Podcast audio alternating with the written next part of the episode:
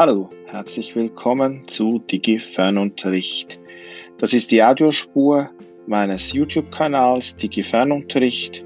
Ihr findet ihn unter phwa.ch slash Digi Fernunterricht.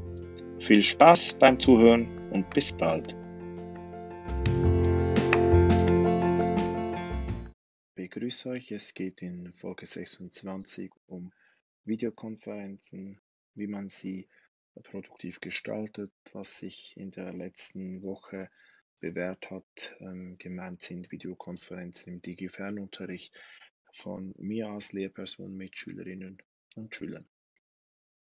Ähm, so sieht das ungefähr aus. Das war jetzt ähm, mehr mein Seminar, als es sind Studentinnen. Ähm, ihr seht, das habe ich jetzt mit Zoom gemacht und hier finde ich sehr angenehm, dass ich die Bilder noch sehe, während ich da teilweise meine Folien ähm, zeige. Und ähm, so findet jetzt recht viel meines Unterrichts statt, also immer wieder so Inputphasen, bei denen ich diesen Rechner vor mir habe, auf dem teilweise Materialien gezeigt werden, auf dem ich auch die ähm, Zuschauerinnen und Zuschauer sehe, teilweise sehe und mich selber manchmal auch sehe, aber ich rede eigentlich so in mein Gerät rein. Ich benutze hier jetzt diese ähm, AirPods, ähm, mit denen ich auch ein Mikrofon habe und das Ganze auch sehr gut höre ohne Rückkopplungen. Das ist generell zu empfehlen und sonst einfach ganz normal meinen Computer. Was funktioniert bisher gut? Ähm, ich versuche diese Sequenzen überschaubar zu halten. Ich sage meistens ungefähr 30 Minuten. Ich habe auch schon 50, 60 Minuten gemacht, aber grundsätzlich hatte ich es dann produktiv, wenn man versucht, in 30 Minuten ein Ziel zu erreichen und dann andere Sozial- und Interaktionsformen anbietet.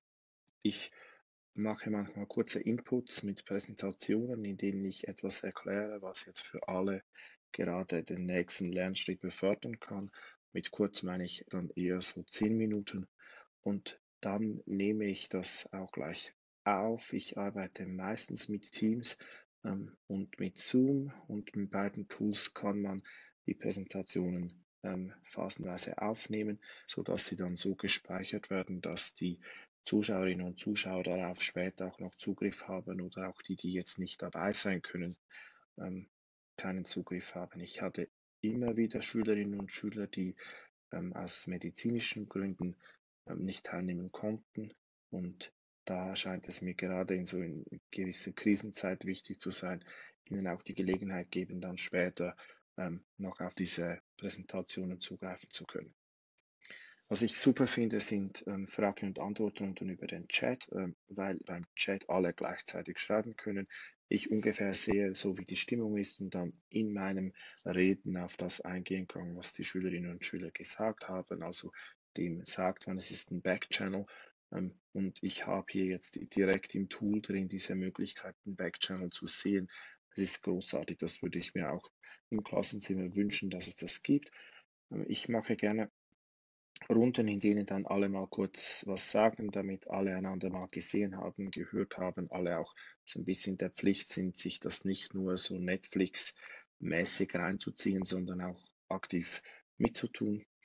Ähm, manchmal, wenn ich ins Meeting reinkomme, das ist so ganz ähnlich wie ähm, wenn ich in, in eine Klasse in ein Schulzimmer komme, das gehört so ein bisschen zu meinem Stil, das machen andere nicht so. Ähm, ich nehme mich manchmal auch ganz bewusst zurück und höre einfach mal zu, was da so läuft. Ähm, die Schülerinnen und Schüler sehen, dass ich da bin. Also es ist nicht irgendwie geheimes ähm, Reinspionieren, aber manchmal äh, sind sie halt noch dran, was zu besprechen. Was sie wissen auch, das ist eine öffentliche Besprechung, es ist nicht geheim, aber es ist das, was sie gerade so beschäftigt, und höre ich einfach mal so zu. Ich finde, Routinen und Rituale sind gut, wenn eine Lerngruppe weiß, so machen wir es, wenn man auch wie versucht mal zu lachen miteinander, ähm, wenn man, wenn sich so gewisse Spiele vielleicht auch etablieren. Und ähm, was ich sehr gerne mag, ist so lustige Formen Applaus zu geben, wenn jemand was gesagt hat, ähm, die zu einer Videokonferenz passen, also Hände so hoch beispielsweise. Ähm, das finde ich ganz toll und das geht auch so in den Zusammenhalt. Und was auch gut funktioniert, ist die Fehlerkultur und die Geduld. Also wenn, wenn mal was nicht läuft, sich nicht unter Druck setzen, nicht gestresst werden, sondern denken, okay, ähm, geht jetzt halt nicht, ähm, dann einfach sagen, jetzt sollte das funktionieren, funktioniert nicht, warten Sie mal schnell. Und meistens haben alle auch Geduld, weil ähm, vielleicht läuft auch noch im Handy was oder sie machen sich Notizen und ähm, dann ähm, geht es dann weiter, wenn es weitergeht. Was funktioniert nicht gut? Ähm, das ist ähm, für mich ins Leere zu reden. Also ich sage was und ich bin mir jetzt nicht sicher, verstehen mich die Schülerinnen und Schüler, gerade wenn ich so eine Präsentation habe, ähm, dann ähm, möchte ich nicht zu schnell sprechen, nicht zu langsam. Ähm, ich möchte die wichtigen Dinge auch hervorheben und ich sehe jetzt niemanden oder nicht so richtig, weil ich da wirklich so, wie wenn ich jetzt dieses Video aufnehme, ich sehe euch nicht, ihr euch das Video anschaut, ich schaue einfach in meinen Computerbildschirm. Das mag ich jetzt nicht so besonders. Ähm, was ich auch nicht mag, sind absichtliche und unabsichtliche Störungen. Was meine ich mit unabsichtlich? Teilweise ähm, ist es laut bei den Schülerinnen und Schülern zu Hause, weil da noch andere Menschen sind und ähm, sie haben vergessen, ihr Mikro auszuschalten und dann hört man das. Es gibt manchmal auch ärgerliche Rückkopplungen. Da können sie nichts für, das passiert dann einfach. Und teilweise nutzen sie aber auch die Funktion von Teams, um andere zu unterbrechen. Ganz ärgerlich war, ähm, einander das Mikro auszuschalten, wenn jemand etwas sagt. Und bei mir selber, ich kriege ja Geld dafür, dass ich das mache. Ich muss das irgendwie ertragen. Das ist auch meine Haltung im Unterricht, wenn Schülerinnen und Schüler stören. Ich bin der Profi, ich muss irgendwie damit umgehen können, aber wenn das bei anderen Schülerinnen und Schülern passiert, die was sagen wollen, vielleicht auch etwas Mut zusammennehmen, um was zu sagen, das ist schon sehr ärgerlich. Jetzt ähm, ganz kurz, ich wage das kurz, ähm, hier die Präsentation zu verlassen und euch bei Teams zu zeigen, wie ihr damit umgehen könnt. Ähm, springt da rein. Ich habe eine Testbesprechung jetzt organisiert und ähm, kann jetzt hier auf weitere Optionen klicken, Besprechungsdetails anzeigen. Und jetzt habe ich hier Besprechungsoptionen und kann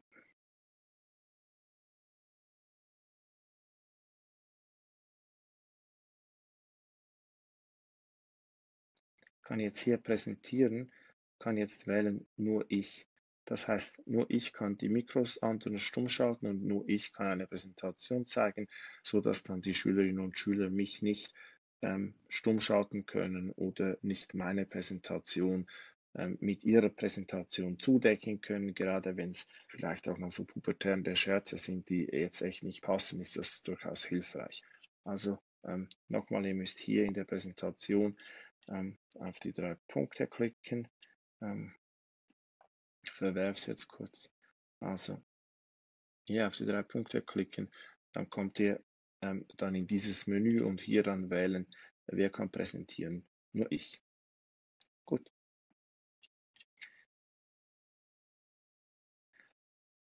Jetzt bin ich nicht der Einzige, der Erfahrungen macht und möchte auch auf andere Sichtweisen kurz eingehen, um auch ein bisschen zu zeigen, wo noch so Differenzen jetzt liegen und dann komme ich schon zum Fazit. Björn Nölte, ähm, von dem ich sehr viel lerne, hat hier ähm, ganz schön gestaltete Hinweise für den Videochat gemacht. Ich zeige dir kurz. Ähm, also er spricht von, ähm, äh, von Handzeichen, sodass der Moderator dann Menschen dran nehmen kann oder auch Textnachrichten, die man schreiben kann. Ähm, und das ähm, habe ich jetzt schon erwähnt, das sehe ich auch als sehr hilfreich an.